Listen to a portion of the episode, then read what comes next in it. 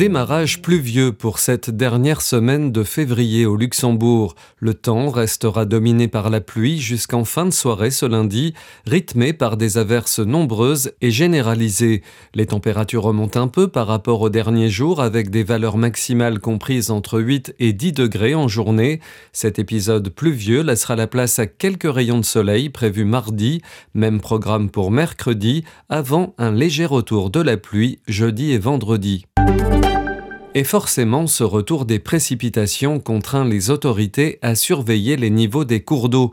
Le service de prévision de crue de l'administration de la gestion de l'eau est entré en phase de vigilance dès dimanche soir. Il n'existe qu'un risque d'inondation mineures et locales, précise l'administration de la gestion de l'eau.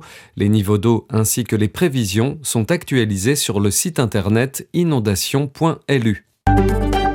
Les mots forts de Xavier Buttle à la tribune des Nations Unies. Le ministre luxembourgeois des Affaires étrangères a rappelé à New York qu'au début de la guerre entre la Russie et l'Ukraine, il avait été l'un des seuls chefs de gouvernement à tenter de maintenir le dialogue entre les deux pays. Xavier Buttle a jugé honteuse la démarche de Moscou consistant à faire passer l'administration ukrainienne pour un régime nazi, regrettant le fait que le représentant permanent de la Russie ait quitté la salle après sa propre intervention. Le chef de la diplomatie luxembourgeoise a lancé un message qui lui semblait pourtant adressé. Commencer une guerre n'est pas une grandeur en politique, c'est terminer une guerre qui montre la grandeur d'un politique.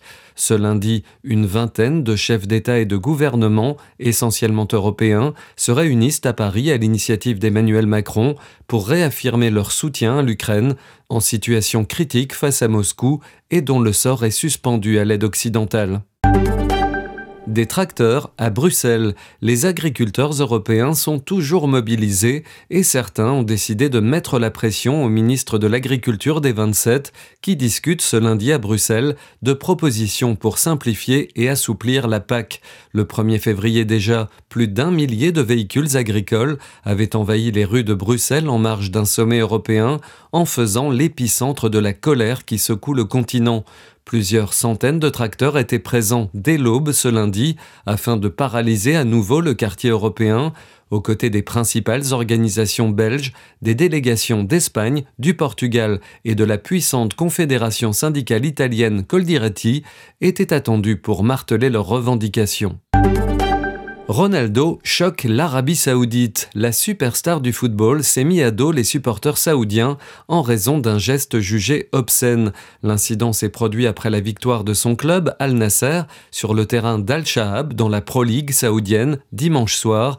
Des enregistrements vidéo diffusés sur les réseaux sociaux montrent le joueur de 39 ans portant sa main gauche à son oreille après le coup de sifflet final, puis effectuant plusieurs mouvements de va-et-vient de la main droite devant son pubis.